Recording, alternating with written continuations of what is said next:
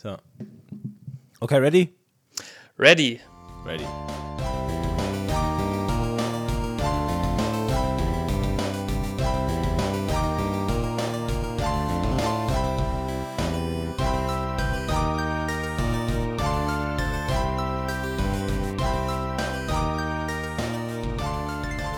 Und einsam bläst das Nebelhorn. Und damit herzlich willkommen zu Gemütliches Halbwissen, Folge 68. Eine besondere Folge, heute wieder mit mir, FBI Special Agent Matze und äh, dem Sheriff dieses kleinen Örtchens, nämlich äh, Umberto S. Truman. Hallo. Hi. Hallo. Jetzt Sheriff, früher Präsident. Ja, sehr schön. Umberto, heute geht es um was ganz Besonderes. Wir hatten es ja letzte Woche schon angekündigt.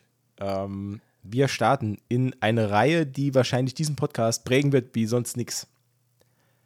Äh, weil wir sind zum ersten Mal in der Situation, dass ich was fast auswendig kenne Ja. und du nicht so. So äh, quasi gar nicht. Ne? Ja. Ich äh, eigne mir an, was du schon aus dem, aus dem FF kannst. Ja, Äh, wir schauen zusammen eine der wahrscheinlich einflussreichsten Serien der 90er Jahre, ähm, nämlich Twin Peaks. Ähm, David Lynch und Mark Frost äh, haben dieses Meisterwerk geschaffen. Und wir gucken die Serie von vorne bis hinten durch. Von vorne bis hinten, von oben nach unten. Von rechts nach links von- und ja. von den USA bis nach Kanada. Kein so weiter Sprung. Gut, äh, jetzt gut ist, den Gag raffst du noch gar nicht. ist mir gerade aufgefallen. Ähm, wir besprechen heute den Piloten ähm, nicht in Gänze und nicht auch in, in, in allen Details, äh, weil das wird äh, ein bisschen zu lang dauern, denn der Pilot Den- dauert äh, gut 90 Minuten. Und wir wissen, dass wir da uns sehr lange dran aufhalten können. Ne? Also, Oh ja. ja. Ähm, was wir aber machen werden, oder was ich heute vorhabe, wenn das für dich okay ist, ähm, ich würde ganz gern äh, so ein bisschen generell über die Serie reden, ähm, was man so Wissenswertes zusammentragen kann ähm, und vielleicht so ein, zwei, drei äh, Szenen rauspicken aus dem Pilot, die mir besonders äh, in Erinnerung geblieben sind. Ähm, ja. ja. Ja, können, so würde ich, so so würd ich einfach mal starten. können wir gerne ähm, tun. Ich muss das auch nicht so schreien, Entschuldigung. Ja, alles gut. Alles gut. Ähm, war das jetzt, als ich es angesprochen habe, für dich die erste Begegnung mit der Serie?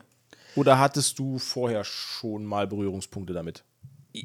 Ich äh, ha- hatte äh, selbst noch keine äh, äh, Berührungspunkte damit. Ich habe mal einmal hat ein Freund von mir erwähnt, dass er mit seiner damaligen Freundin das schaut, aber das hat mich jetzt nicht.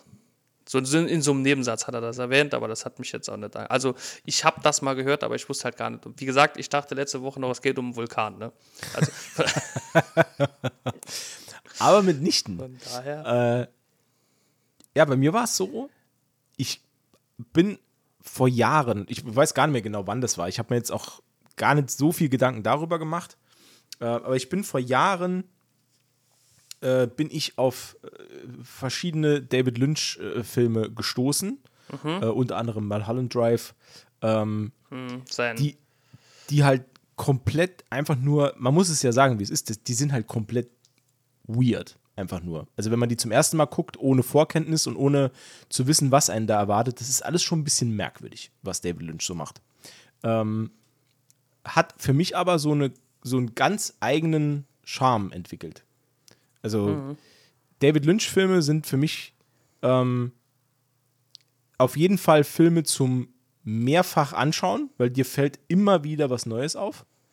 Ähm, so ist es übrigens auch mit Twin Peaks. Also ich habe die Serie jetzt, ich glaube, also wenn wir die jetzt durchjackern hier, ähm, ist das jetzt, glaube ich, mein viertes Mal oder so. Also viertes oder fünftes Mal, wo ich die Serie gucke. Der vierte Run. Ja.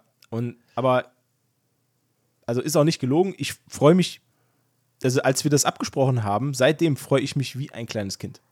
Weil es einfach, ähm, ich freue mich jetzt schon wieder drauf, äh, einzelne Stellen in den Episoden zu sehen. Ich freue mich jetzt schon wieder auf die ganzen Charaktere und was hier alles, äh, was hier alles noch kommt und so weiter. Das muss ich schon sagen. Also die, die, die Charaktere sind schon, also jetzt die, die ich bis jetzt kennenlernen durfte, sind schon interessant, ne? Ja. Alle. Ja, total. Ähm, Nur, ich hab, ein Problem habe ich mit, mit dem, mit dem FBI-Agent, mit dem Hauptdarsteller. Oh. Ähm, also es geht. Ich habe erst dachte ich, ich kenne den irgendwoher. Ja, klar. Ne? Kyle, Ja. Kyle McLachlan, den kennt man doch. Ja, der ist nämlich äh, der Captain aus How I Met Your Mother. Weißt du, jeder normale Mensch hätte jetzt gesagt, ja, das ist äh, Paul Atreides aus Dune. Aber nee, nee, nee, nee, nee, das ist der Captain aus How I Met Your Mother. Daher kenne ich den. Und äh, der Vater der ermordeten äh, äh, Laura Palmer spielt den Vater von äh, Robin Schabatsky in How I Met Your Mother. Korrekt. Ich bin ein. Äh, mein Auge. Ja, du bist ein Auge. alter How I Met Your Mother Fuchs.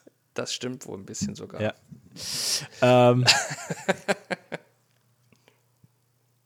entstanden ist das Ganze, um jetzt mal so ein bisschen die Vorgeschichte von, von äh, Twin Peaks mal so ein bisschen rauszukramen, weil die fand ich nämlich auch ganz interessant.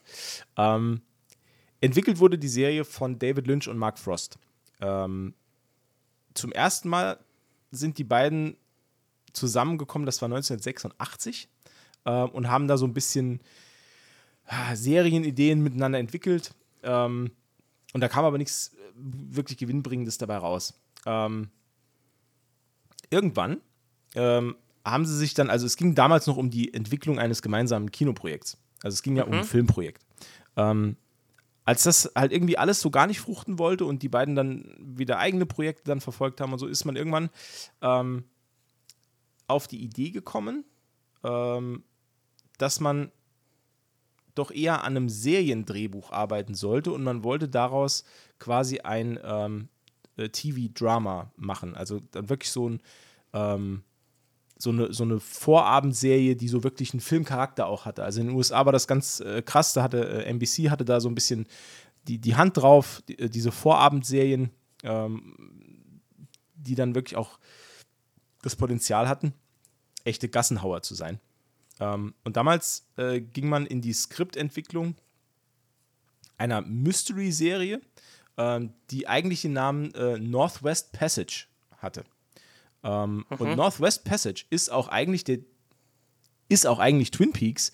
Ähm, der Name wurde nur später geändert, ähm, weil man irgendwie diese, also man hatte die, die Location schon gescoutet und so, und dann ähm, kam man irgendwann drauf, dass die, die Location zwischen diesen zwei Bergen, also deswegen auch Twin Peaks, ähm, dass es einfach viel besser passt. Und da der Ort ohnehin Twin Peaks hieß, äh, hat man sich darauf äh, verständigt, dass man dann Northwest Passage einfach durch Twin Peaks ersetzt. In meinen Augen der absolut richtige Schritt, weil es liest und spricht sich einfach viel besser. Das stimmt, das stimmt. Und ähm,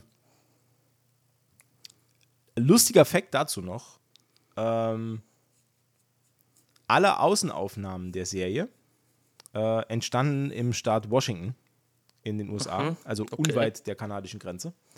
Ähm, die Innenaufnahmen allerdings alle in einem Studio in Kalifornien. Oh, okay. Ähm, die Außenaufnahmen wurden zuerst gedreht, weswegen einige Schauspieler manchmal in Szenen in späteren Folgen auch ein bisschen anders wirken als in der Szene davor, die dann draußen spielte. Das ist ganz, ganz merkwürdig in der, in der Serie. Ähm, denn die Außenaufnahmen waren nach nur 21 Tagen abgeschlossen für die komplette erste Staffel.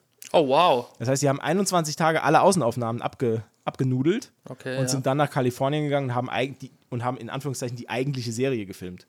Ähm, fand ich auch witzig äh, zu wissen, habe ich auch erst in Vorbereitung auf den Podcast heute gelesen, fand ich eigentlich ziemlich geil, da wird ja heute gar nicht mehr gemacht.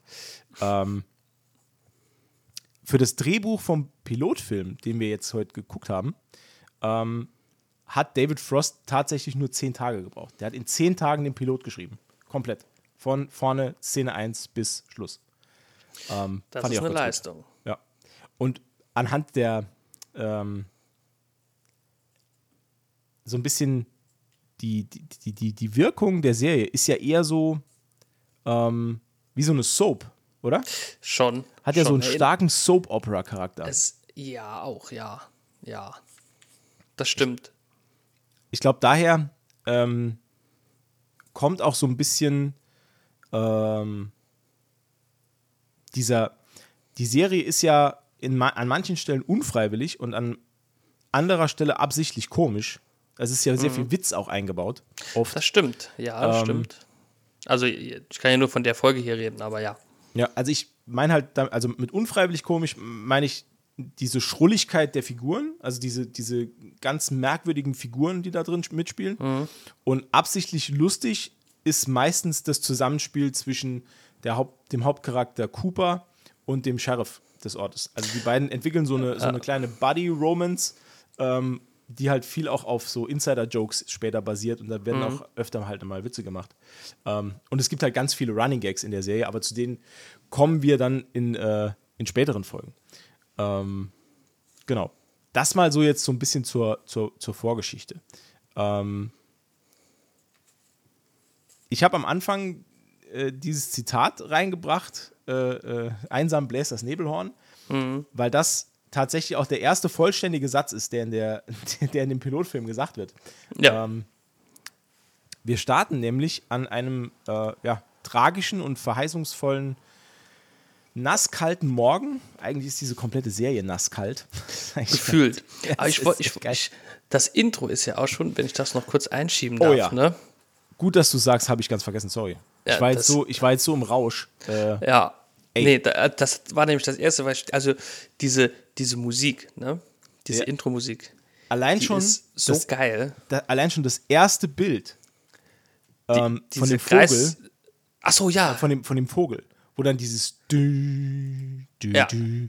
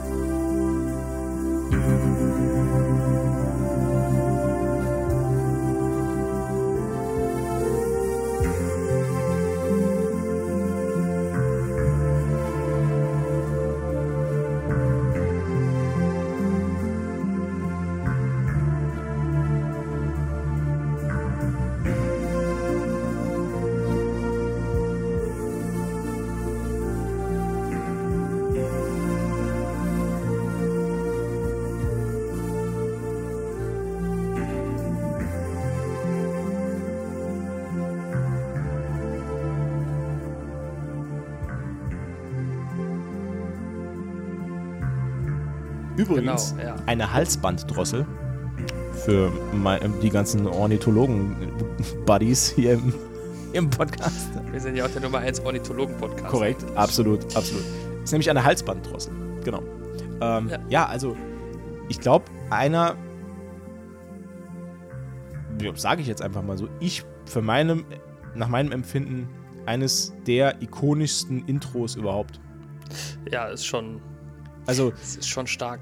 in den folgenden Episoden wird das Intro stark gekürzt. Ne? Also es geht Ja, es immer ist noch. halt auch schon, es, fühlt ist sich halt auch schon sehr lang. fünf Minuten lang an. ja, es ist halt schon.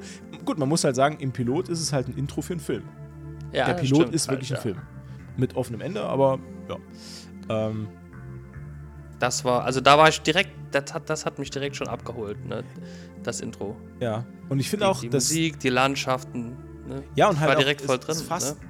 Es, es, es äh, verweist halt auch sehr stark auf dieses äh, Sägewerk, das wirklich Mhm. in der Serie auch ein zentraler Mittelpunkt ist, weil das Sägewerk ist Hauptarbeitgeber und Hauptgeldquelle ähm, Geldquelle der Menschen in Twin Peaks. Übrigens, Fun Fact: Am Ende, fun, so funny gar nicht, aber Fact, sag ich es mal. Fact, Fact. Fact, Fact. Ähm, am Ende des Intros äh, sieht man das ähm, Ortsschild der Stadt Twin Peaks, wo Ja, drauf steht Welcome to Twin Peaks. Population, kennst du die Zahl noch? äh, Nee, nee. 51.906 oder so. Ah, fast. 51.000 ist richtig gut. Äh, 51.201. Ah, Ähm, ursprünglich wollte ähm, David Lynch, dass die Einwohnerzahl von Twin Peaks 5201 ist. ja, hätte ich auch besser gefunden. Genau, weil, also die Änderung, dass das, zu, dass das so groß ist, das war eine Bedingung vom, von NBC. Denn man hatte, so habe ich es nachgelesen, man hatte bei NBC die Befürchtung, dass wenn das Ganze in einer zu kleinen Bubble spielt, ähm, dass es für die Leute uninteressant wird, weil sie damit keine, Ver also die können damit Ja, nicht relaten. ja. Wie heißt das Wort? Ich als alter Ja, ja. Amerikaner. Die- ähm, die können sich kein- damit nicht identifizieren. kein Bezug. So, sorry. Ja, genau. Genau, kein Bezug dazu, weil das zu klein ist für die Großstädte in den USA. Ja, okay, aber ich sag mal, ähm, wenn du jetzt eine Stadt hast, die 51.206, äh, 209 Einwohner hat, ne, dann ist es schon komik, ko komisch, dass der, der Sheriff, äh, aka 33. Präsident der Vereinigten Staaten, ähm, aber kommen wir später noch zu, da- dass er die alle mit Namen kennt, alle. Ja. Alle 51.209. Und das ist auch einer der größten Kritikpunkte an der, äh, dem produzierenden äh, äh, Studio oder an, an dem produzierenden Ja. Sender, der dahinter stand. Weil die Serie von Lynch und Frost darauf ausgelegt war, dass es so eine kleine Stadt ist. Das spiegelt sich ja darin wieder, dass in der Serie ähm, eigentlich jeder jeden kennt. Das ist Ja. halt das. Also jeder weiß, wo jeder ist und es tauchen halt immer wieder dieselben Figuren auf, die plötzlich in dieser Verbindung stehen.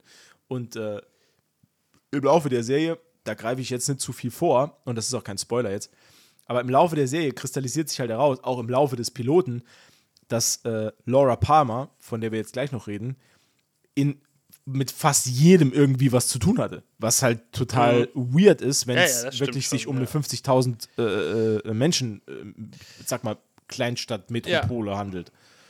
Das ist es halt. Das ist dann eher, also bei, bei 5000 wäre das besser gewesen. Das wäre so klassische Kleinstadt oder hier bei uns so klassische äh, Gemeinde. Äh, und da, da, da ist das ja so, da kennt man ja wirklich viele Leute. Genau. So ist es, also ich habe da einen relativ gute, guten Vergleich dazu. Also mein Heimatort, aus dem ich stamme, der hat 4000 und ein paar gequetschte. Also ist wirklich auch ein kleines Dorf. Und da kennt halt wirklich jeder ihn. Also es ist echt so. Also es gibt wenige Leute, die ich nicht kenne aus dem Ort.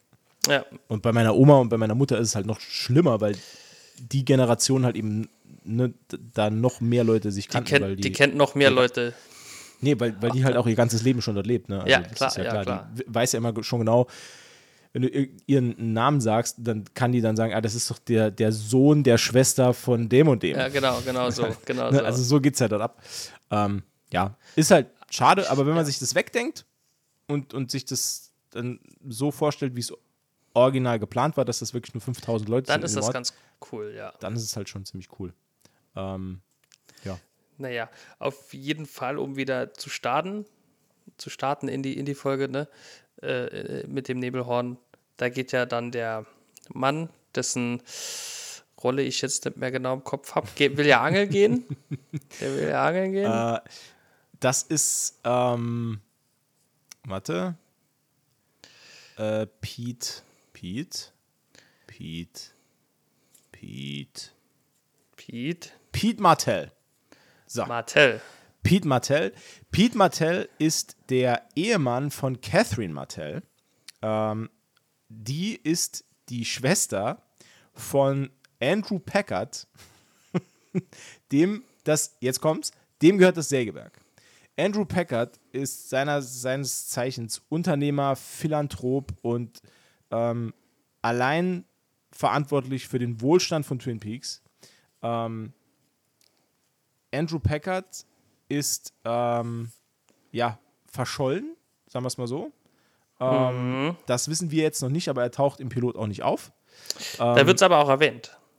Ja, Ja, ja, weil seine Frau Ja. ja, die Geschäftsführerin des Sägewerks ist. Stimmt. Das ist Josie Packard, äh, die er irgendwann aus Hongkong mitgebracht hat. Genau. Ähm, in der ursprünglichen Planung war Josie Packard nicht Asiatin, sondern Italienerin. Ähm, Das haben sie dann auch irgendwann geändert. Also es gab so ein paar Änderungen. In dem ursprünglichen Piloten, der nie gezeigt wurde, also es gab ja diesen Piloten fürs Studio. Das Studio hat ja dann quasi diesen Piloten abgegeben an den Sender. Und in dem Piloten äh, war Josie Packard eine äh, Italienerin. Wurde dann irgendwann geändert in eine, in eine Asiatin. Genau, aus, aus Hongkong ist sie gekommen. Ähm, genau. Pete Martell geht, äh, bei denen gibt es äh, auch Spannungen, denn äh, Catherine Martell möchte natürlich äh, das Sägewerk ihres Bruders weiterführen. Der hat aber das Sägewerk seiner Josie vermacht und die äh, haben da so einen kleinen, ja, so einen Kleinkrieg am Laufen. Ähm, wohnen aber lustigerweise alle im selben Haus. Verrückt. Ja, Ja, es ist halt- ja. Ja. Wie ist halt eine gesagt, Kleinstadt, ne? Ja, ist eine Kleinstadt und äh, ja, wie man schon, ja, wie es schon so schön äh, am Anfang hieß, ähm, David Lynch äh, und Mark Frost haben sich eigentlich gedacht, sie entwickeln eine Soap Opera, in der jemand stirbt und dann aufgeklärt werden muss. Diese, und das ne, zeigt halt, dass da so viele Reibereien sind. Das äh, ist halt ein absoluter Soap Opera Ja, Charakter. das stimmt, das stimmt. Ähm, Jetzt ähm, muss man sagen, bis jetzt, ja, noch nicht. Bis jetzt ist es ja noch eher Krimi. Hatte ich das Gefühl. Wo er die Leiche halt findet, die Polizei anruft und dann die. Ja. die nur als dann, äh, also die Polizei kommt ja dann direkt ja, natürlich. ähm, und als dann dieser eine Polizist ah ja, Andy. genau. An Ja. der Leiche kniet und äh, Ja. ich weiß gar nicht mehr, was genau der Grund war. Ich glaube, als sie dann die Folie, in der sie eingepackt war, aufgemacht haben oder was. Also als er diese Leiche sieht, fängt er ja furchtbar an zu weinen. Ja. Und äh, das ist ja schon witzig, aber als dann der Sheriff ihn äh, hochnimmt und sagt, äh, jedes Mal das Gleiche mit dir, das ist halt schon, das nimmt dem dann alle- alles so diese Ernsthaftigkeit erstmal, ne? ähm, ja, also Nach äh, Pete Martells Anruf rückt die äh, örtliche Polizei äh, in Form des Sheriffs an. Äh, der Sheriff Genau, ist ja. äh, Harry S. Truman. Das ist, das ist auch sowas, ne? Wie, wie, ne? wie kommt man denn da drauf? Wie kann man denn und dann noch eine Haupt, einen Hauptcharakter einfach nach einem amerikanischen Präsidenten benennen? Was hat es damit auf sich? Dazu gibt es mit Sicherheit auch eine geile Geschichte. Die habe ich aber das, nicht. Das Kein- wäre kein also Plan. seit, seit dieser, seitdem ich das gesehen habe, ist das die Frage, die ich David Lynch als erstes stellen würde, wenn ich ihn treffen würde. Warum? wahrscheinlich, wahrscheinlich sagt er dann, ja, keine Ahnung, weil, weil ich Bock hatte. Pa passiert, passiert so.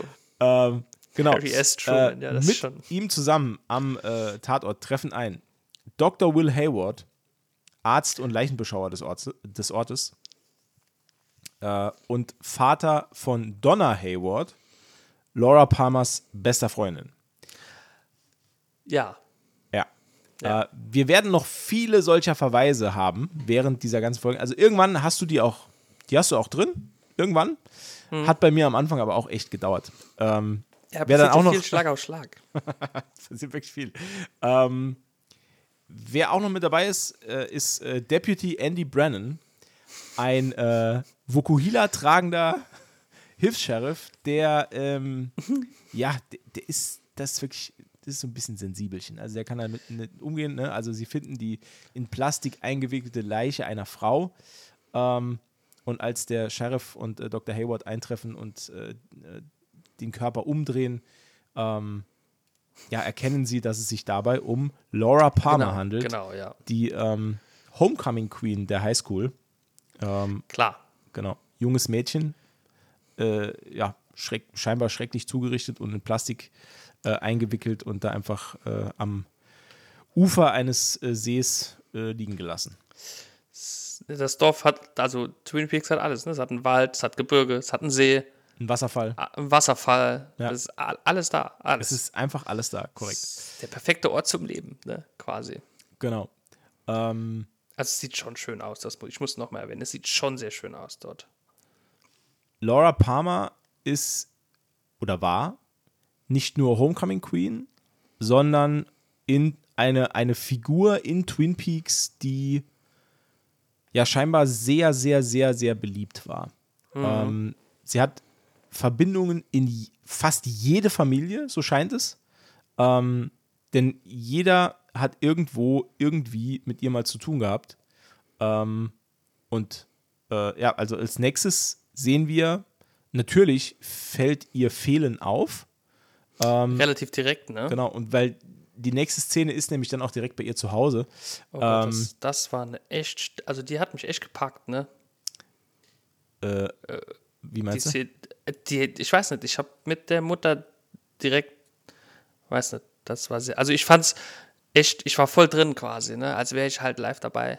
So. Okay. Das hat, also, das hat mich schon schwer gepackt, wie die dann halt verzweifelt nach ihrer Tochter sucht und ruft und, Ja. und dann noch die Musik, die, die hat halt voll dazu gepasst, ne? Die hat das Ganze noch so untermalt. Ah, das war, Ähm, boah, das war direkt unangenehm. Es, es ist auch. Äh, ich finde es halt auch geil, dass in der Serie. Ähm, es, es wird sehr, sehr viel, es wird sehr, sehr viel Jazz gespielt. Ähm, die, sowieso, die musikalische Untermalung in dieser Serie ist sowieso ein eigenes Kapitel. Ähm, du wirst es noch merken, einzelne Szenen, die einkategoriert werden können, beispielsweise Liebesszenen oder ähm, mysteriöse Szenen oder gewalttätige Szenen oder sonst irgendwas, äh, die haben immer einen eigenen Sound. Also, und es, es wird auch immer der gleiche Sound wiederholt. Ah, das ist clever. Ne, das heißt, also in, immer wenn es romantisch wird, hörst du es, bevor es romantisch wird. Weil du merkst, ah, es kommt wieder die romantische Musik, jetzt gibt es wieder eine Liebesszene und so. Alles klar, kann man skippen. Nee, nee, um Gottes Willen. Gar keinen Nee, Fall. äh, Scherz. Scherz. Nur Spaß. Genau. Äh, ja. Ja, das ist halt, wie, gesagt, die Mut- Mutter sucht nach, nach ihrer Tochter, aber und so unglaublich lange. Die sucht ja so unglaublich, also die Szene geht ja so unglaublich lang, ne?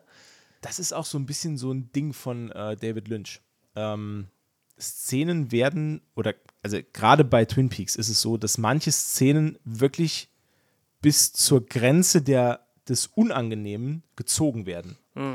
Ähm, das hier ist ein gutes Beispiel dafür, denn ähm, Sarahs Mutter, äh, äh, Lauras Mutter, so, so, Entschuldigung, ähm, Sarah Palmer, so heißt sie nämlich, äh, sucht im ganzen Haus nach der Tochter, äh, die scheinbar nicht nach Hause gekommen ist. Dann ähm, hat sie ähm, die Vermutung, dass sie vielleicht mit ihrem Freund unterwegs ist, Bobby Briggs, Captain des Footballteams, natürlich. Natürlich. Äh, natürlich. Ähm, oder eine andere Option, als sie nämlich bei Bobbys Eltern äh, nichts weiter erfährt, außer dass Bobby schon sehr, sehr früh aus dem Haus gegangen ist und wahrscheinlich zum Training ist, ähm, ruft sie ihren Mann an, Leland Palmer. Leland Palmer ist Rechtsanwalt von Benjamin Horn. es geht, Leute, also heute, da geht's richtig rund. Ähm, die Familie Horn ist in Twin Peaks auch sehr, sehr wichtig, denn Benjamin Horn ist äh, Geschäftsmann und Eigentümer des Great Northern Hotel, wo auch unsere Hauptfigur später Unterschlupf findet. Ähm, Er ist Betreiber eines Warenhauses ähm, und hat noch andere Dinge, die wir jetzt noch nicht wissen. Da hat noch einen, einen, einen deutschen Cousin, Gildo, der, Gildo Horn. der ist hier recht bekannt. genau. Und er ist äh, Hersteller von orthopädischen Strümpfen.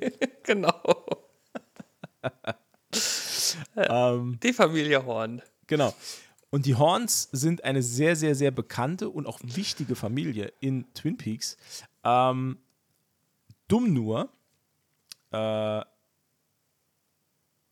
ähm, dass die Familie Horn äh, auf der auf geistiger Ebene nicht die stabilste Familie ist.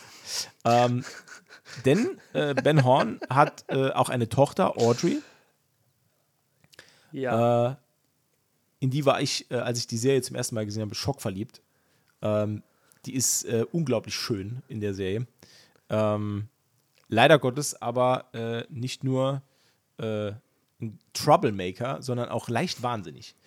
ähm, genau, Audrey Horn ist äh, nämlich Bens Tochter, ähm, hat demnach als Tochter eines reichen Geschäftsmanns einiges an Freiheiten, die sie genießt. Ähm, Klar. hat noch einen Bruder, äh, Johnny Horn, der leider Gottes ähm, geistig behindert ist und aber von Laura Palmer betreut wurde. Da haben wir wieder eine Verbindung. Also Laura ist irgendwie ähm, Mutter Teresa des Ortes, äh, kümmert sich rührend um, um, alle Menschen. Der einen bringt sie Englisch bei, dem anderen, den anderen betreut sie. Ähm, was sie dafür eine Qualifikation dafür hat, kein Plan. Ist auch in so einer Kleinstadt nicht, ist nicht wichtig. Nee, ne? Also, das ist zweitrangig. Das Genau. ist zweitrangig. ähm, Die kann gut mit Menschen und dann so ja. läuft das in Kleinstädten.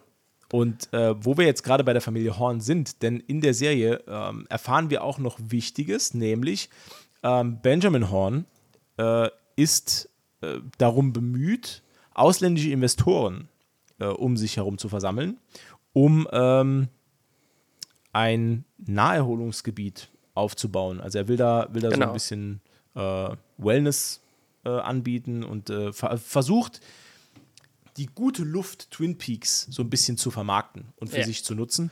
Und äh, hat eine, was sind's? Finn, oder? Norweger, glaube Norweger, ich. Ja. korrekt. Äh, norwegische Investoren hat er Ja. am Start. Stellt sich mir ja die Frage, warum greift er da nicht auf seinen Cousin Gildo zurück? Der hat ja auch Connections. Gut, das kann ich dir nicht sagen. In die Orthopädie, äh, in die Orthopädie-Ecke könntest du ja da einen Kurort draus machen. Was ich, was ich noch super lustig fand, ist, dass die Norweger einen Übersetzer dabei haben. Ich fand die Übersetzung von dem fand ich Ja, super, das- super geil. Das war ganz cool, ja. Hören die, hören die. Ich würde halt, mal ge- nur super gut. ich würde halt gerne wissen, ob das wirklich norwegisch war. Ja, kann, oh, ah, so eine gute Idee. Das würde ich gern wissen. Aber Weil es hört sich halt, es hört sich halt wirklich an, wie so dieses, ähm, kennst du den schwedischen Koch von den Muppets? ja. ja, ja, ja. Brönte, brönte, dente. So ähnlich, ne? Ist so ähnlich, ja. Ähnlich. Äh, ja. Genau. Ähm, und äh, äh, dort ist gerade äh, in ähm, im, im Hotel von Ben Horn ist gerade äh, eine Verkaufsveranstaltung für diese Investoren im Gange, als Leland Palmer den äh, folgenschweren Anruf von seiner Frau dann erhält. Das ist ja auch eine Szene, ne?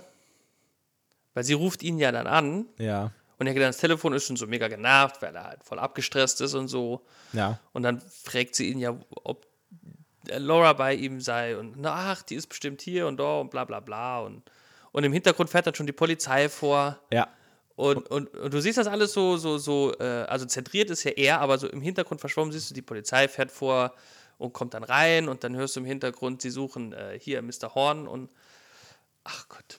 Ja. Und dann weißt du, als die Polizei dann da steht, also als der Präsident dann da steht, oder äh, der Sheriff, und Ja. zieht den Hut und er weiß dann schon, oh Gott, und die Frau ist noch am Telefon und kriegt das alles mit. Ah, das ist so, Und man hört, und man So- hört sie noch durchs Telefon schreien. ja, Das fand ich auch, äh, fand ich auch krass. Ähm, das ist so unangenehm. Ne? ja. Also die erste allem- Viertelstunde ist so vor, allem, weil, unangenehm. weil, vor allem, weil er ja nur, er telefoniert mit, ihrer, mit, mit seiner Frau, sieht den Sheriff und sagt nur Sheriff Truman und sagt dann nichts mehr zu seiner Frau. ja. Ähm, ja, fand ich, es ist eine harte Szene, ist aber auch, ähm, das muss man auch dazu Ja. sagen, in Twin Peaks geben die Schauspieler 150 Prozent in solchen Szenen. Ja, Also ich, es ist ich, ja, schon- stimmt. Schon ein Stück weit overacted, Ich habe, ja, ja, das habe ich mir hier auch aufgeschrieben. Die Mutter überspielt es ein wenig, ja. Die, die übertreibt es ein bisschen, ja, das Ähm, stimmt. die Schauspielerin, die die Mutter spielt, kann auch nicht auf Knopfdruck weinen. Die schreit immer nur. Ja, Die stimmt. schreit und verzieht das Gesicht, es läuft keine einzige Träne. Und scheinbar war man sich auch, war man sich auch zu fein dafür, da irgendwie künstliche Tränenflüssigkeit einzusetzen. Aber es wird in dieser, in, in dieser, ähm, in dieser Serie wird nicht geweint. Es wird immer nur geschrien und das Gesicht verzogen. Das passiert Naja. später auch noch in der Schule. Das kommen wir aber gleich noch drauf. Äh, da wird auch Stimmt, viel um stimmt. Laura Palmer geweint. Allerdings wird eher nur das Gesicht extrem verzogen und Tränen sind da Fehlanzeige. Es wird viel um Laura Palmer geschrien. Genau. Es wird viel um Laura Palmer geschrien. Und gepresst. Es wird viel Und gepresst. gepresst und geschrien. Ja. Ja. Ähm, ja, da kommen wir jetzt als nächstes quasi schon hin, ne? Nee, zuerst sind wir noch äh, in, an einem sehr wichtigen Ort in der, in der Serie. Das wird noch kommen, das sage ich dir aber jetzt schon. Nämlich, wir sind im Double A Diner. Äh, das Double A ist äh, eine, ähm, naja, wird. Äh, naja, so, so, so eine klassische amerikanische Diner. Äh, Bude aus den ne, im 50er-Jahres-Stil, würde ich behaupten. Ne? Genau. Ähm, also mein Traum eines, ne? Ja. Einer Imbissbude. Ähm, Und auch hier kennt wieder jeder jeden. das Double A äh, wird geführt von Norma Jennings, ähm, die äh, wiederum eine Affäre hat mit Big Ed Hurley, Big Ed, dem Besitzer der Tankstelle Big Ed's Gas Farm. ich lieb's so sehr. Ähm, und der, ja, und der, ähm, also Norma führt das Double A's, ähm, mhm. hat äh, eine oder zwei Angestellte, mhm. ähm, die lernen wir dann direkt auch kennen. Das ist einmal, äh, wie heißt sie? Shelly. Shelly, genau. genau. Äh, Shelly ist im gleichen Alter, ähm, Shelly Johnson ist im gleichen Alter wie Laura Palmer, denn sie hat die Highschool geschmissen. Sie hat nämlich ihre große Liebe geheiratet, Leo Johnson, einen äh, gewalttätigen Trucker, äh, der sie wie Scheiße behandelt ähm, und äh, mhm. ja, naja. Schwer eifersüchtig ist. Schwer eifersüchtig ist. Zu ähm, Recht, aber, also wie sich dann rausstellt, zu Recht. ja, okay. Ah.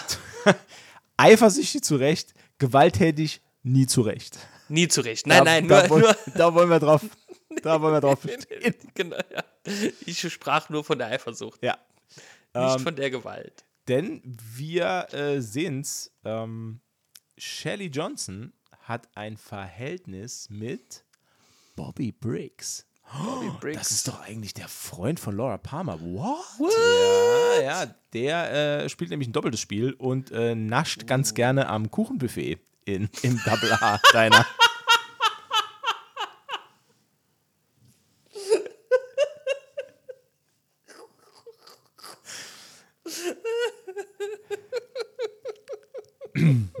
dieser Witz, dieser Witz wurde Ihnen präsentiert von äh, Ratio Farm. Den habe ich mir lange zurechtgelegt. Ich habe wow. gehofft, hab gehofft, du findest ihn gut. Das äh, ja, geht so. Ja, geht so. Ne, war nicht so. ah, war nicht ganz so cool. Dann nasch gerne am Kuchenbuffet, das ist gut. Ja. Das ist gut. Ähm, ja. Anschließend, nachdem wir das alles gesehen haben, ähm, muss leider Gottes äh, Lauras Vater, Leland Palmer, ähm, im Leichenschauhaus antanzen und muss erstmal die Leiche seiner Tochter identifizieren. Ja, das ist ja auch ganz furchtbar eigentlich, ne? Ja, ist schlimm. Also das, das ist auch, da muss ich auch ganz ehrlich sagen, so ähm, überspitzt das Ganze immer gespielt ist und so ein bisschen weird und so ein bisschen overacted ähm, und so ein bisschen sehr 90er. Ähm, die Szene ist trotzdem schlimm. Ähm, ja. Sowas sollte kein Elternteil auf der Welt mhm. durchmachen müssen, das eigene Kind irgendwo identifizieren.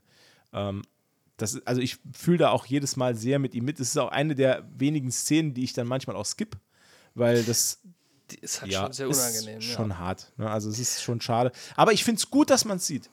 Weil das, ja, das bringt, das bringt diesem Pilotfilm oder generell dieser Serie die Tiefe, ne? Die nötige. Ja, Tiefe. und es schwingt auch immer so ein bisschen was mit. Es ist so eine, so eine emotionale Schwere mit dabei. Ich finde das ja. ganz gut. Dann hat man nicht so den Eindruck, als wenn das so Larifari wäre, sondern da ist, ne, ist ja wirklich was Korrekt. dahinter. Und wenn es ein bisschen zu hart ist, will man einfach während der Szene den Arzt beobachten, der da äh, das Leichentuch zurückschlägt. Einfach sein Gesicht beobachten der, die ganze Zeit, dann geht's. Weil, weil das ist schon. Naja, egal, ja. Ähm, Wurscht. Ähm, als nächstes sehen wir zum ersten Mal einen wichtigen Schauplatz in Twin Peaks, nämlich die Highschool.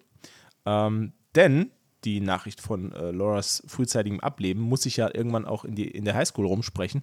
Ähm, und wir sehen den Auftritt von, äh, oh, wie heißt sie nochmal? Diese ganzen äh, Namen, ey. Ja, da, da habe ich mich ganz auf dich verlassen. Äh, nicht Audrey, sondern Hayward. Donna. Donna, Donna. Hayward. Donna Die beste Hayward. Freundin von. Äh, Korrekt. Beste Laura Freundin von Palmer. Laura Palmer, gespielt von der fantastischen Lara Flynn Boyle, die da noch ganz jung war. Ähm, genau, die wird eingeführt als beste Freundin. Die und ähm, Laura Palmer bildeten zusammen mit James Hurley, einem äh, Lederjacken bewehrten Motorradfahrer. Ey, ganz ehrlich, der, ne? Der, also mehr Klischee, ne? mehr Klischee wie der. Vor allem, vor allem dem haben sie wirklich, dem haben sie in den Arbeitsvertrag reingeschrieben, so lange wie möglich ernst starren. Brutal. Der, also wirklich, der Ja. ist ja wirklich. Also, Der hat ja überhaupt, der, der, der hatte null Mimik. Ähm, nee. Freeze. ja, genau. Die ganze Folge über Freeze. Komplett Freeze. Äh, ja, und der, ähm, ja, er, Donna und äh, Laura Palmer bilden so ein Dreiergespann. Ähm, er war der heimliche Freund von Laura Palmer. Also die hatten auch was miteinander. Also die hatte, Ja, die hatte echt mit dem ganzen Dorf irgendwas. Ähm, also die beiden hatten was miteinander. Äh, Donna hat davon gewusst als einzige, weil äh, Laura Palmer wollte nicht, dass ihr Freund Bobby was mitbekommt, der ja, ne, die, Der ja selbst auswärts unterwegs ist. der ist ja, ja, der isst ja selber öfter mal ein bisschen Kuchen im Diner. Äh, und äh, äh, ja, und die waren so ein Dreiergespann. Lustig an der Szene ist, ähm, finde ich mega geil. Wenn du das nicht gesehen hast, musst du es bitte nochmal gucken. Ähm, Donna und James unterhalten sich an den Spinden. ja, und- da ist eine kurze. Und dann verlassen sie den, den Shot, also sie verlassen die Szene nach links. Ähm, und die Kamera bleibt auf dem Gang, weil drei, vier Sekunden später laufen hinten zwei Deputies lang. Ja, das habe ich gesehen, ja. Genau. Aber vorher ist ja dieser Typ, der so den Worm macht Ja, mit den Armen und genau. dann einfach so links aus dem Bild geht. Das, das ist eine Szene, die, die verdeutlicht so krass, was so geil an Twin Peaks ist, weil dieser Random-Faktor, der ist so geil. Ich kann, mir, Stimmt, ja. ich kann mir diese Szene tausendmal angucken und muss jedes Mal nochmal über den Typ lachen, der mit seinem Vokuhila und seinem rot karierten Hemd einfach so eine, eine Wurmbewegung mit den Armen macht und so, und so aus dem Bild tanzt. Weil das, Der, das der macht halt einfach, so der geil. einfach so im Hintergrund seinen Spin zu und tanzt aus dem Bild. Als wäre das das Normalste der Welt. Das ist so geil. Ich, hab, ich hab's hier gerade wieder. Und der, äh, man sieht ihn vorher noch in einem Shot, wo er sich einfach die. ich guck's mir gerade wieder an, das ist so geil. Der kämmt sich an seinem Spind die Haare, dann dreht er sich einmal um die eigene Achse und wärmt so aus dem Bild raus. Es ist so, das ist absolut, das ist Fernsehen in Perfektion. Das ist eigentlich das, das ist das eigentliche Highlight eigentlich dieser Folge. Das Der ist so geil random. ähm, ja. man sieht dann, also äh, Bobby ähm, kommt viel zu spät in die Schule. Natürlich musste er erstmal noch. Äh, äh, äh, Shelly hat er noch nach Hause gebracht, allerdings war leider Gottes ihr Mann zu Hause. Äh, da musste er sich schnell wieder verpissen. Ähm, und der, äh, genau, der trifft seinen Buddy und Schlägerkameraden, ähm, Äh, Mike? Mike Nelson. Nelson. Könnte auch Snake Nelson heißen. Ähm, weil er hat eigentlich alles, was man so von einem Schulbully der späten 80er und frühen 90er Jahre will. Ne? Korrekt. Er hat so eine College-Jacke an, äh, macht jeden dumm an und äh, hält sich selber für den Geilsten. Ähm, und ist natürlich in der Form äh, der beste Freund von Bobby. Ist auch der feste Freund von Donna Hayward, die wir eben gesehen haben. Die hat sich nämlich einen Footballspieler geangelt. Ach, ist das ja fe- Okay, alles klar. Genau. Das Und, ist gar nicht so äh, rübergekommen in der hat, Folge hier. Hat aber, ja, also die haben wohl was miteinander. Ob ihr fester Freund ist, weiß ich nicht. Aber später im, im äh, am Ende des äh, Piloten, da geht er sie auch relativ hart äh, in, der, in der Bar an ähm, und sucht sie da. Und er war ja auch schon bei ihr zu Hause und ihr Vater scheint ihn ja auch zu kennen. Also da ist irgendwas zwischen den beiden. Ähm, wobei der auch noch was hat mit äh, einer anderen Figur aus Twin Peaks, die jetzt aber noch nicht auftaucht. Die kommt erst später. Ähm, ja, und die beiden unterhalten sich halt irgendwie, dass äh, Bobby wird irgendwie äh, vernommen vom, vom, äh, vom, vom, vom Dekan und den, und mhm. den äh, Sheriffs, die dort sind. Äh, und dann wird halt die Durchsage gemacht, dass äh, Laura Palmer äh, tot gefunden wurde. Ähm, Bobby wird nach seinem Alibi gefragt, hat natürlich keins äh, und wird aber dann später äh, von den Deputies und wir äh, sehen einen neuen Deputy diesmal, ähm, nämlich Hawk. Äh, Tommy Hawk Hill äh, ist äh, Deputy, also laut Wikipedia ist er Deputy Spurenleser und, Ex und Experte in der Mythologie der Ureinwohner. äh, Im Originalpiloten, der damals äh, vorgestellt wurde, war die Rolle von Hawk äh, mit einem Afroamerikaner besetzt. Das wurde dann geändert in einen ähm, Native American. Wahrscheinlich, weil es äh, irgendwie für die Serie plausibler ist, dass der Typ irgendwie Spuren lesen kann oder was. Keine Ahnung. Ähm, aber es ist, klingt schon witzig, wenn jemand, ja, das, das äh, Deputy äh, Hawk ist unser Spurenleser, das ist halt schon. Ja, ne? ja. Ähm, er wird auch in der Serie, das kann ich jetzt schon sagen, er wird ein paar Mal von seinen Fähigkeiten äh, Gebrauch machen müssen. Ähm, ich ahnte, dass, dass diese Richtung eingeschlagen wird, als du gesagt hast, der ist Spurenleser und äh, Experte der ähm, äh, Mythologie. Äh, nächstes Highlight auf der Schauspielerskala äh, ist die Ankündigung äh, durch den äh, Schulleiter, der über das Mikrofon in der Schule die Verlautbarung macht, dass der leblose Körper von Laura Palmer gefunden wurde. Ähm, dann darum bittet, ein, ähm, eine Schweigeminute einzulegen für die Verstorbene mhm. und dann sehr, sehr theatralisch am Mikrofon zusammenbricht nach ja. dieser Ansprache ähm, ist auch eine Perle des äh, Kleinkunsttheaters, was da, was, was da abgeht. ja, das stimmt. Ähm, da komme ich später ja, nochmal drauf. Dann, und dann geht's, ja, es geht dann noch ein bisschen weiter. Also ähm, Sarah Palmer, Lauras Mutter, bekommt äh, Drogen verabreicht, damit sie sich überhaupt mal beruhigt. Also scheinbar ist die, ist die völlig aus dem Häuschen. Die kann, ist komplett fertig, ja. Die ist, ähm, naja, gut, ich kann es verstehen halt auch. Ja. Ne? Leland Palmer übergibt ähm, die persönlichen Habseligkeiten von Laura äh, den Deputies, die quasi das Ganze dann rauswählen. Ähm, Im Sägewerk kommt es zu einem klitzekleinen Showdown äh, zwischen, ähm, zwischen Josie und äh, ah, wie heißt sie? Josie und Catherine Martell. Ähm, Josie möchte das äh, Werk stilllegen wegen dem Todesfall. Und ja. ähm, genau. Und da denke ich mir halt, wenn es wirklich eine 51.000 Einwohnerstadt ist, ne? Ja.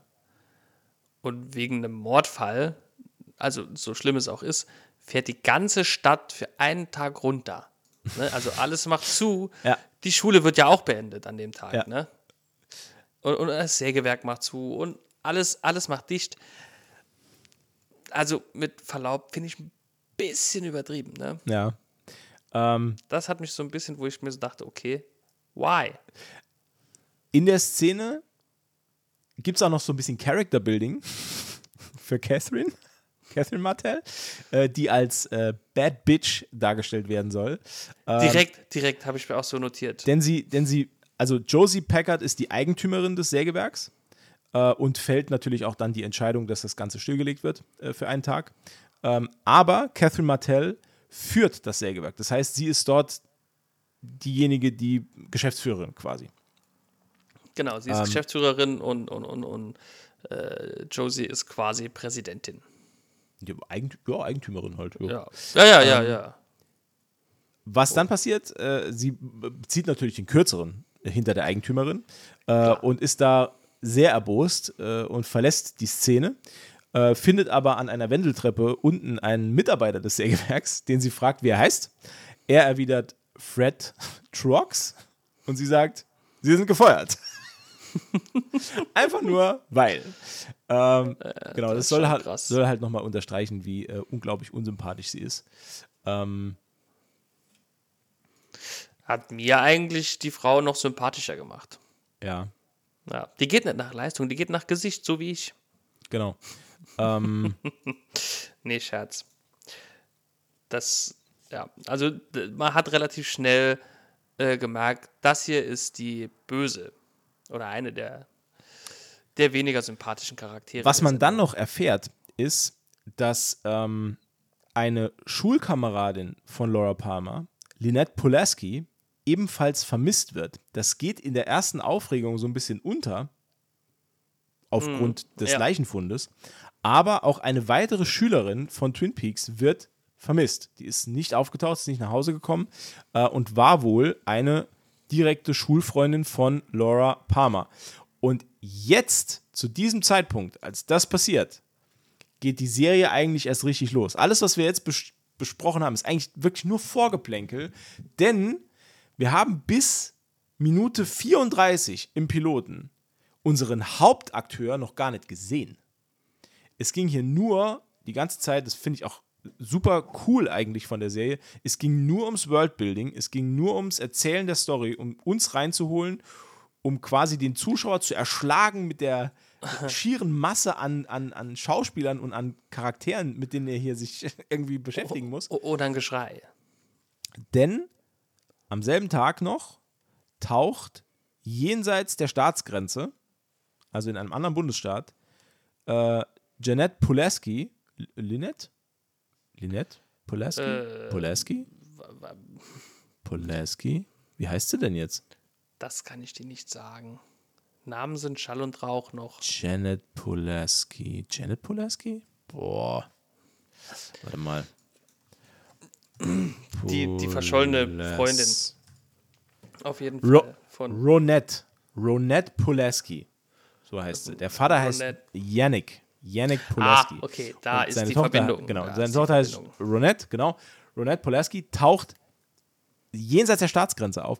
Und da das in Verbindung mit dem Verschwinden von Laura Palmer passiert und das jetzt über zwei Staatsgrenzen ist, ist automatisch das FBI involviert. Correct. So.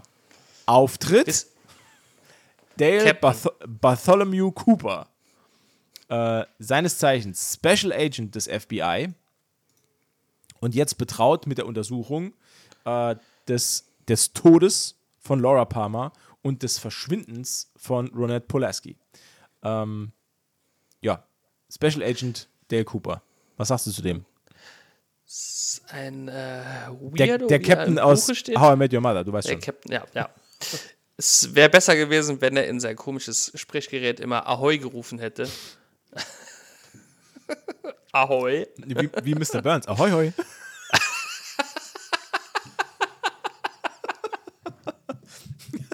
Ja. Ahoi, hoi. Ahoi, hoi.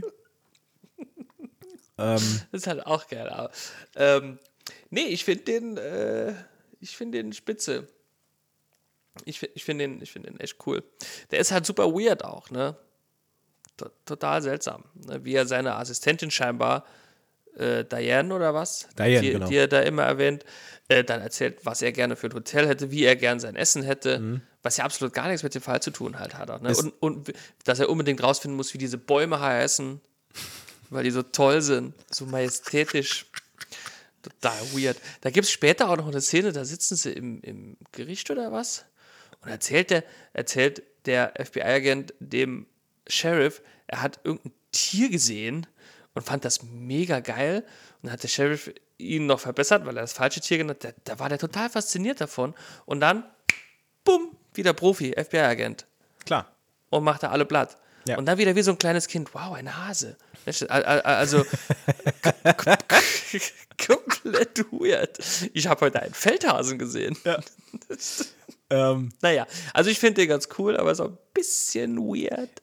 übrigens, diese ähm, Aufnahmen, die er für Diane macht, äh, und dann halt auch immer, der schickt ja die, die ganzen Kassetten, die schickt er ja dann äh, per Kurier zum FBI, da werden ja seine Berichte werden ja geschrieben, er diktiert ja seine Berichte. Ähm, diese Tapes gibt's als gibt's auf CD. Also die kann man kaufen. Echt? Ja, ja. Äh, Wow. Kyle, MacLachlan hat im Nachgang, das ist ähm, Jahre nach der Serie erst passiert, Kyle MacLachlan persönlich hat die sogar noch mal eingesprochen. Und äh, die heißen äh, The Diane Tapes. Kann, Ach, man sogar, krass. kann man sogar erwerben. Und da geht es um, ähm, ich glaube, die sind sogar in der Goldbox von Twin Peaks sind die sogar enthalten, die man kaufen kann. Okay. Äh, also es gibt eine DVD-Goldbox. Ich weiß nicht, ob es auch auf Blu-ray gibt oder was. Ich habe die normale DVD-Box. Ähm, also in dieser Goldbox sind die, glaube ich, auch drin auf einer CD.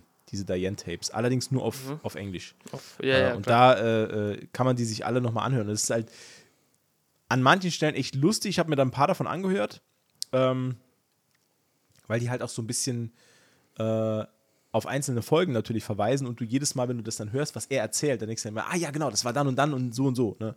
Und das ist eigentlich ganz cool gemacht, ist witzig ähm, und ist natürlich äh, für die Geschichte selbst überhaupt nicht wichtig, was der da macht. Es ist halt, trägt halt so ein bisschen zur, zur allgemeinen Schrulligkeit von seinem Charakter halt dann so ein bisschen bei. Vor allem, weil er halt so versessen ist auf Kaffee und Kuchen und äh, äh, ja. Naja, das ist auch so ein kleines Klischee, mit dem äh, David Lynch da, glaube ich, spielt, ne? Ja. Ja, nee, Ja. glaube ich, absolut. Vor allem, weil er dann extra nochmal auf dieses Band spricht, dass er auf jeden Fall eine bezahlbare Bleibe finden muss, die Ja, günstig ist, günstig und ausreichend. Ja. Und später freut er sich noch, dass der Sheriff ihm da einen guten Preis aushandeln kann. Ja. Das ist absolut fantastisch. Also er denkt halt auch an die Finanzen des FBI. Ähm, Ja. ist ein, ein, ein vorbildlicher Staatsdiener. ja, also er ist auch noch relativ jung ähm, für einen FBI-Agenten Ja. und wirkt aber sehr äh, so Ja, schon profimäßig. Ja, so ne? auch ja. sehr stringent, sehr intelligent, ähm, sehr geradlinig auch und äh, vor allem hält er sich halt an jede Vorschrift, ähm, Ja. soweit sie denn äh, sinnhaft ist. Äh, und äh, ja, ist halt, ja, ist halt, ich, ich liebe einfach Agent Cooper, ist Ja. halt ja. der absolute Knaller. Man hat ihn sofort gern. Ja, genau. Es ist halt so wirklich so der, der, der klassische äh, Charakter. Und er, und er trifft dann auch ähm, relativ schnell auf äh, den Sheriff. Und ähm, sie beide sind im Leichenhaus, also in der Leichenhalle. Und lustigerweise, aber was ich so faszinierend finde, ist, wie, wie sich Fernsehen seitdem so ein bisschen entwickelt hat, also Serien allgemein. Ähm, denn bei ihrem ersten Zusammentreffen äh, sagt Agent Cooper, wie aus der Luft gegriffen, ähm, dass er kurz nur klarstellen muss, er hat hier die Hosen an. Das FBI ist zuständig, also ist er der Boss und der Sheriff empfängt Befehle von ihm. Das will er nur klarstellen.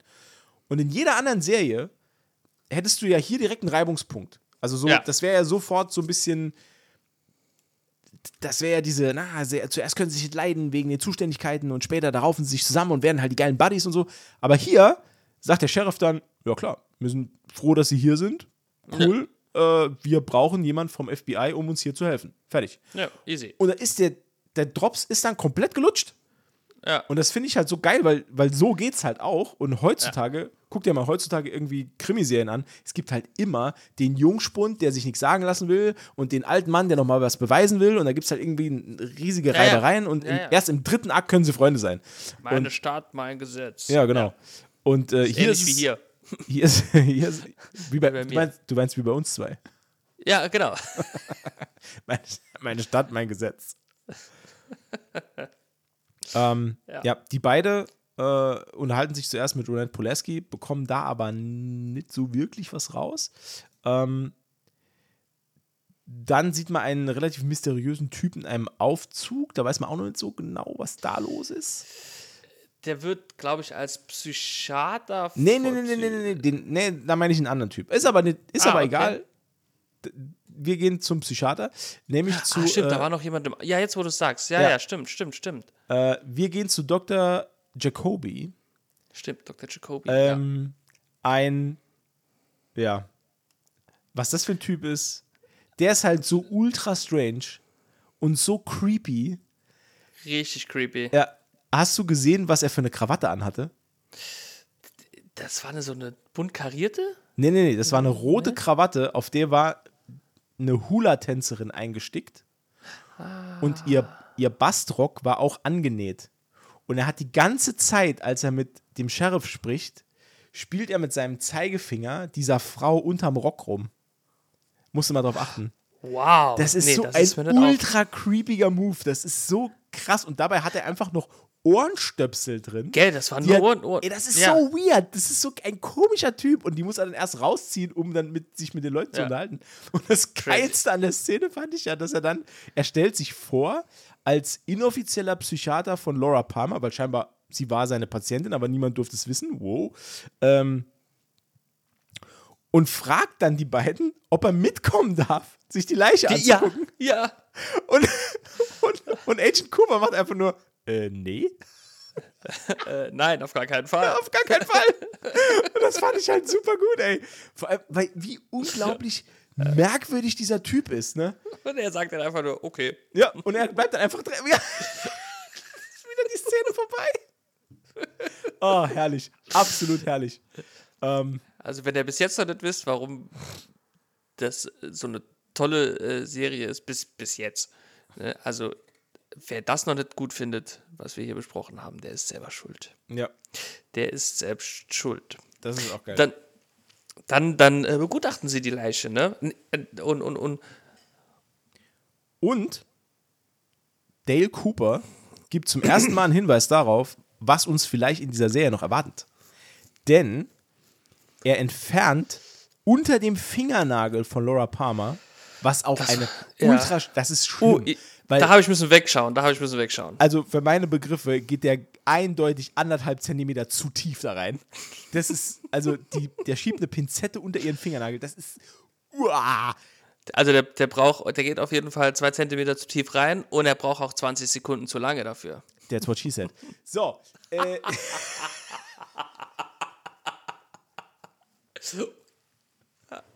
Ja, Matze ist gut drauf. Matze ist gut drauf. ähm, und er pult unter ihrem äh, Fingernagel einen klitzekleinen Papierfetzen raus, auf dem ein R ist. Äh, Genau, ein R. Ja. Sehr mysteriös. Und er, ähm, ja, bringt das da, also erklärt das kurz äh, äh, dem, dem äh, Sheriff äh, Truman. Ähm, das bringt Laura Palmer in Verbindung mit einem Serienkiller, den er jagt. Ähm, denn er hat auch schon vorher Ronette Poleskis Finger untersucht, da war aber nichts drunter. Allerdings äh, unter dem von Laura Palmer. Weiter darauf eingehen tut er allerdings nicht. Ähm, die folgenden Szenen, die können wir so ein bisschen, äh, die können wir so ein bisschen weiter vorspulen. Also Es passiert ja jetzt nur so ein bisschen storytechnisch, nicht so viel, eher so zwischen, so beziehungstechnisch, ne? Ja, also ne, Donna äh, geht zu Ed an die Tankstelle, sagt, wo ist James, bla bla bla, die sucht ihn, bliblablub. Ähm, dann, Man lernt noch kurz äh, Big Eds äh, Oh ja. crazy Frau kennen. oh, Nadine. Oh. Die ist Äh. auch eine Nummer für sich. Traum ähm, eines jeden Mannes. Die wird noch sehr wichtig. Und das kann, das kann ich jetzt schon sagen. Und da wird es noch, da richtig abgehen. Okay. Also da kannst du dich drauf freuen. Äh, Nadine, ja, zu der kommen wir, wenn sie wirklich wichtig wird, aber hier Ja. ist sie halt einfach auch nur creepy. Ich fand, ich fand nur die Szene so toll, wo sie ihre neuen Vorhänge ausprobiert. Zehn Minuten lang. ja. Also sie, sie ist äh, sehr, sehr fanat in, ähm, ja, wie heißt denn das? So, so, ähm, Leinenstoff. nee, äh, ah, wie heißt denn? Diese so Jalousien-Schienen, die, so, die, Ja. die sich so auf und zuziehen lassen. Jalousien-Schienen. Ja, Jalousien, ich weiß, ich kenne das Wort. Ich bin ja kein, ich bin ja kein Innenarchitekt. Ich, ich bin Taekwondo-Experte Ja, das und stimmt. von mir aus stimmt. noch, keine Ahnung was, aber auf gar keinen Fall äh, Innenarchitekt. Ähm, so, was, kam, was haben wir noch? Dann geht's, dann geht's weiter. Ah, genau. Dann äh, kommt es ähm, zur Vernehmung von Bobby Briggs Bobby, Bobby, Bobby, genau. durch äh, äh, Agent Cooper und den Sheriff. Dabei lesen sie noch vorher in Laura Palmers äh, Tagebuch, finden einen Schlüssel zu einem Bankschließfach und in diesem Beutelchen, wo der Schlüssel drin ist, wahrscheinlich Kokain drin. Und da uh, wird äh, wieder ähm, deutlich, dass Laura Palmer doch nicht so die brave Homecoming Queen und Cheerleader-Prinzessin war. Die hat so ein paar äh, Geheimnisse. jeder- Wie es jeder glaubt. Ne? Nee, die hat, die, auch sie hat äh, eine dunkle Seite. Genau, die dunkle Seite von Laura Palmer. Äh, gleichzeitig äh, ruft äh, Deputy Andy wieder an, äh, der wieder heult, weil sie haben den Tatort gefunden. Der Tatort ist nämlich in einem äh, stillgelegten Waggonzugabteil. Und dort, da kommen wir auch später drauf, ähm, findet Dale Cooper später einen Zettel äh, mit den Worten Fire Walk with Me. Also Feuer gehe mit mir, toll übersetzt im Deutschen. Ähm, und eine Halskette, Genau. die einen, mit einem halben Herz. Mit einem halben Herzanhänger. Äh, und man geht davon aus, dass der Killer wohl die zweite Hälfte des Herzens hat. Doppelherz. Doppelherz. Bung, bung.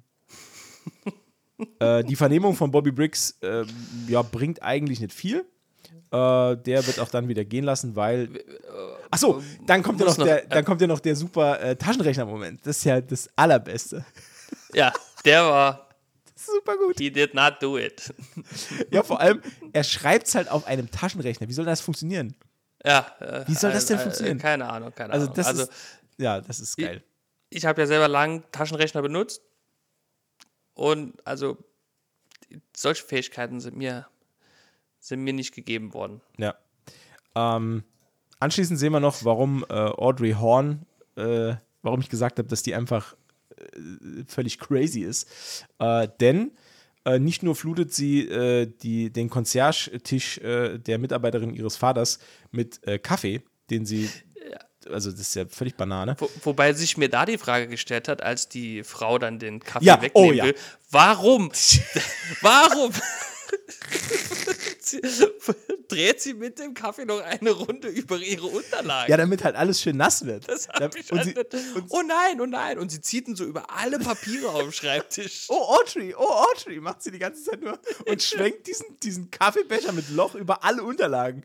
Statt einfach den Kaffeebecher umzudrehen und dann läuft halt in die entgegengesetzte Richtung. Aber nee, Ja. nee, nee, es wird hochgehoben und alles schön verteilt, damit alles schön nass ist. Schon weird.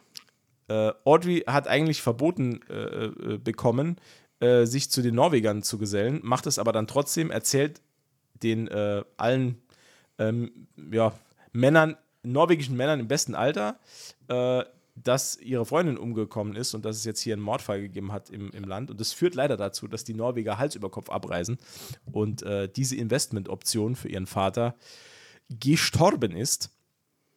Leider. Genau. Ähm, anschließend äh, vernimmt Dale Cooper auch noch. Ähm, oh, ich vergesse immer wieder den Namen. Wie heißt sie denn? Lara Flynn Boyle. Donna Hayward. Äh, Donna. Donna, die beste Freundin von äh, ähm, Laura Palmer, wird auch noch vernommen. Äh, wird gefragt, äh, es wird ein, ein Video gezeigt, in dem äh, sie und Laura Palmer miteinander tanzen bei einem Picknick. Äh, sie wird dann gefragt, wer das Video aufgenommen hat und sagt, es wäre wohl eine Spaziergängerin gewesen, an deren Namen sie sich nicht erinnert. Ähm, allerdings, Aber allerdings äh, Dale Cooper ist nicht nur Special Agent des FBIs, sondern auch der Erfinder der CSI-Technik. äh, denn er, äh, er wartet, bis das Video extrem nah an Laura Palmers Auge herangezoomt hat. Und in der Pupille erkennen wir den Scheinwerfer eines Motorrads. Nämlich des Motorrads, das James Hurley fährt. der Bilderbuch-Motorradfahrer. Der Bilderbuch-Motorradfahrer. Und da wissen wir genau, der war's. Dum, dum, dum. Dum, dum. Weil ja auch im Tagebuch von Laura steht, sie trifft sich heute Abend an ihrem Todestag mit einem J, also einem Mann namens J. Mhm. Oder einer Person namens J. Wobei wir jetzt schon wissen, gibt ja wirklich sehr, sehr viele Js. Ja, das Ne? stimmt. Das stimmt. Gibt ja ein paar. Könnte ja auch ein Nachname sein. Ja. Leo Johnson vielleicht? Hm. Naja, sehen wir Have a weiter. look. Let's have a look. Äh, dann gibt es eine Szene, in der ähm, Sheriff Truman und äh, Special Agent Cooper in ein Büro geführt werden. Im, ähm, äh, wo sind sie denn da? Ich kann mal überlegen, wo sie da sind. Ah, genau, in der Bank. In der Bank, weil die gucken sich ja das Schließfach Achso, an. ja, stimmt, ja, stimmt, stimmt. Und sie kommen rein und es liegt einfach ein Hirschkopf auf dem Tisch. oh ja, der ist runtergefallen. Und da, genau. Und da habe ich gelesen, das ist auch so ein, so ein bisschen Fun Fact, ähm, der ist wirklich runtergefallen. Während der Produktion. Und David Lynch hat einfach gesagt, das dauert ihm zu lange, den wieder aufzuhängen. Legt den einfach auf den Tisch. Wir machen die Szene so. Und diese, diese äh, äh, Line, die die, die die Schauspielerin sagt, die die Bankangestellte spielt, der ist runtergefallen, die war improvisiert. Oh, Weil krass. beide Schauspieler, er hat es sowohl Dale Cooper als auch Sheriff Truman nicht gesagt, dass dieser Kopf da liegen wird, wenn die in die Tür reinkommen. Und die waren wirklich beide ernsthaft erstaunt und haben sich fragend angeguckt. Und sie hat dann gesagt, oh, der ist runtergefallen und geht wieder. Und dann wurde einfach die Szene fertig gespielt. Fand ich sehr geil. Ja, das stimmt. Das ist schon ziemlich gut. Ja, wenn man da die Hintergründe kennt, ist halt einfach cool. Ähm, ja, im Schließfach sind halt Dinge, die ein Teenager braucht. Ähm, 10.000 Dollar in Bar äh, und eine Ausgabe von Flashworld. äh, einem Erotikmagazin, in dem auch äh, Damen ihre Dienste anbieten. Ja. Äh, und da ist ein Bild von oh, Ronette Polaski drin. Die kennen wir doch schon. Dö, dö, dö. Jetzt wird's spannend. Jetzt die Frage, wo kommen die 10.000 Euro her? Hat Laura Palmer auch ihren Körper verkauft? Das wissen wir nicht. Äh, Oder hat Laura Palmer vielleicht Ronettes Körper verkauft? Auch das wissen wir nicht. Alles Fragen, die sich mir gestellt haben. Ja. Ähm, ja, dann gibt es noch so ein bisschen hin und her. Ähm, wir sehen noch mal äh, Leo und äh, Shelly, der sich irgendwie darüber aufregt, dass er fremde äh, Zigaretten gefunden hat. Und da gibt es schon so ein bisschen äh, Wife-Beater-Vibes, die er so ein bisschen abgibt. Ähm, Naja, was heißt, er hat ihr nur gedroht, wenn nochmal zwei verschiedene Sorten Zigaretten im Aschenbecher sind, bricht er ihr persönlich das Genick. ja, also Standard. Standard. Das sage ich ja auch immer, wenn zwei verschiedene Sorten Brot im Brotkörbchen liegen. Genau. Klar. Äh, Donna Das ist schon Hayward. heftig. Ist schon heftig. Donna Hayward äh, will sich mit äh, James im Roadhouse treffen. Das Roadhouse ist quasi die äh, Dorfkneipe. Das ist so schlimm, dass das Roadhouse, weil es gibt eine Folge von Family Guy, da wird auch oft auf Roadhouse verwiesen, allerdings auf einen anderen Film, der auch so Mit heißt. Patrick Swayze. Genau. Fantastischer Film. Und ja, und, und Peter Griffin sagt dann sehr oft quasi in die Kamera Roadhouse. und immer wenn, wenn jemand in der Serie sagt, wir treffen uns im Roadhouse, habe ich immer genau das im Kopf. Roadhouse. Wie er sich so, auch so, so geil dann zum Bildschirm dreht und die Augen so äh, äh, äh, halb schließt und Roadhouse flüstert. Immer. Jedes, jedes Mal, wenn, wenn das Wort fällt. Ähm, ja, Donna, ähm, also es wird vorher, das muss man auch noch dazu sagen, es wird in Twin Peaks eine Ausgangssperre verhängt für alle unter 18. Ähm, äh, und Donna muss sich dann natürlich aus dem Elternhaus rausschleichen. Ähm, äh, Footballschläger und Bobby Briggs wollen irgendwie mit Donna reden, warum auch immer, das weiß ich immer so genau. Immer. Das, das weiß ich auch nicht. Das wurde auch noch nicht gesagt, warum Ja. die sich unterhalten wollten. Also irgendwie, die muss, ja, keine Ahnung, bliblablub. Ach so, äh, genau. Er, die, er, er trifft sie doch, als sie bei Ed an der Tankstelle ist. Genau. Und da sagt er doch irgendwas zu ihr, der soll bitte ins Auto steigen, bliblablub. Ja, Ähm. sie soll zum Roadhouse fahren zu Bobby. Genau, kein Plan. Ähm, Aber warum, also weiß man noch Ja. nicht. Also ich weiß es noch nicht. klärt sich bestimmt auf. Ähm, Im Roadhouse selbst äh, treffen alle aufeinander. Ähm, Pech für Bobby und seinen Handlanger-Kollegen, denn äh, James Hurley, den sie dort treffen und verprügeln wollen, äh, hat ein paar Buddies dabei, auch ein paar Rocker, die sich dann äh, munter ins Getümmel werfen, äh, unterbrochen von der Polizei. Äh, dann gibt es eine Ver Kurzverfolgungsjagd. Dale Cooper und Sheriff Truman versuchen, ähm, Donna und James auf dem äh, Motorrad zu stellen. Der kann sich aber in die Dunkelheit verdrücken. Ähm, es kommt zu einem folgenschweren, leidenschaftlichen Kuss zwischen Donna und James, die dann plötzlich merken, huch, wir sind ja schon immer ineinander verliebt. Ähm, Komisch. ja, ist halt so. Äh, James, hat Teenager. James hat allerdings dieses äh, Herz von äh, Laura, äh, das sie ihm, das kommt dann raus, mal geschenkt hat als Zeichen ihrer Verbundenheit, ähm, weil er ja ihr Süß. heimlicher Freund war. Aber jetzt äh, Ja. findet er scheinbar Donna ganz dufte, weil die hat noch Puls. ähm, äh, und, die Okay. beiden, und die beiden kommen dann auf die Idee und äh, vergraben einfach das Herz dort, wo Ja. sie gerade stehen, im Wald. Äh, dann wird nochmal äh, locker rumgezüngelt. Ähm, und später erwischt man äh, beide dann ähm, ja, auf dem Motorrad. Äh, Sie erinnert ihn beim Rumzügeln, glaube ich, auch noch ungefähr zehnmal dran, dass er James heißt. ja, oh, James. Das, das ist Oh, wichtig. da wird wieder, da habe ich auch noch mal dran gedacht. Erinnerst du dich noch an eine unserer ersten Folgen, wo ganz viel gehaucht wurde? Da habe ich direkt an die, wieder dran gedacht. An die Filmbesprechung von Hulk. Ja. Ja. James. James. Ja, ganz toll. ja. War Ähm, sehr anstrengend. Ja. Ja. Äh, genau. Ähm, wie Ja, dann, weiter? dann wollen sie, ich weiß nicht mehr, wo sie hinfahren wollen. Und dann werden sie allerdings gestoppt von Genau. Cooper und, und, und äh, äh, Präsident Truman. Korrekt. Und äh, Ich, ich meine, jedes Mal, wenn du das sagst, denke ich, du sagst Präsident Trump. äh, ganz so schlimm ist es dann doch nicht. Genau.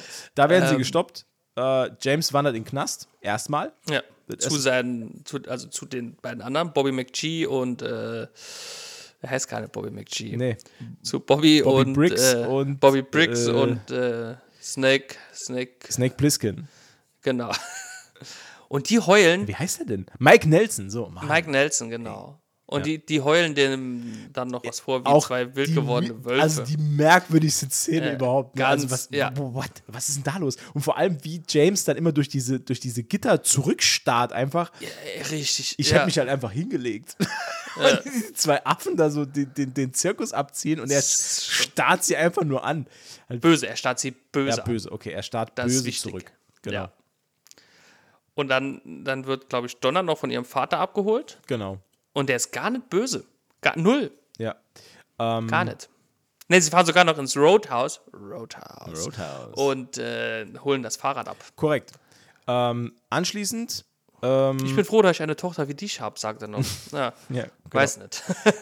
Äh, anschließend werden wir noch mal so ein bisschen in die äh, Beziehungswelten weiter eingeführt, denn wir sehen auch, dass äh, Sheriff Truman auch kein Kind von Traurigkeit ist, denn Richtig. äh, der, äh, äh, er ja, fährt quasi, ja, das haben Präsidenten so an sich. Ne? ja, der ist äh, noch auf Auslandsbesuch in Hongkong und Der äh, der hat nämlich ein Verhältnis mit Josie Packard, der Richtig. Eigentümerin der, des Sägewerks. Und Aber geheim bleibt es nicht. Nein. He's here again. Er ist wieder da, äh, sagt äh, Catherine Martell. Catherine Bad Bitch Martell. Genau, Er ist schon wieder hier. korrekt. Aber wir wissen nicht, wen sie anruft.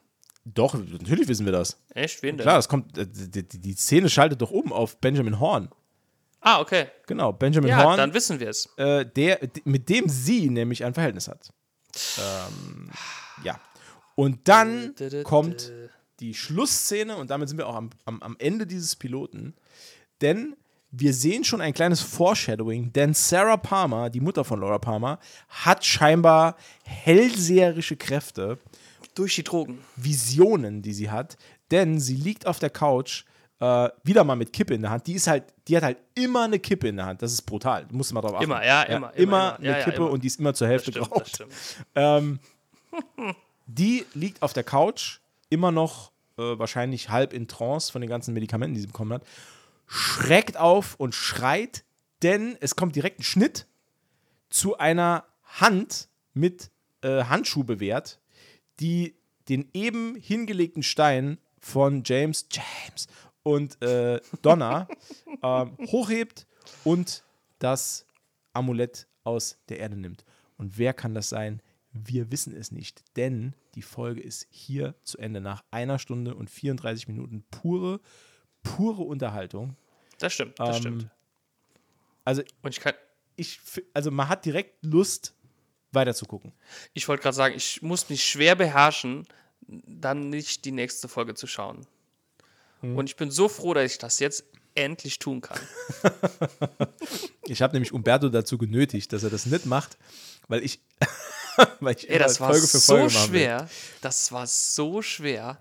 Und glaub mir, mein Freund, wenn ich dir wird noch sage, das wird noch schwieriger, denn die besten Folgen kommen erst noch.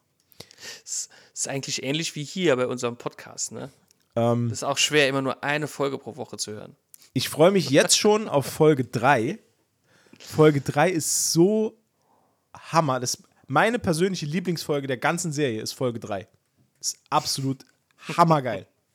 Also da freue ich mich richtig drauf. Da, kommt, da kommen wir ja bald hin schon dann. Genau, das dauert gar nicht mehr so lange, denn äh, wir machen jetzt Feierabend.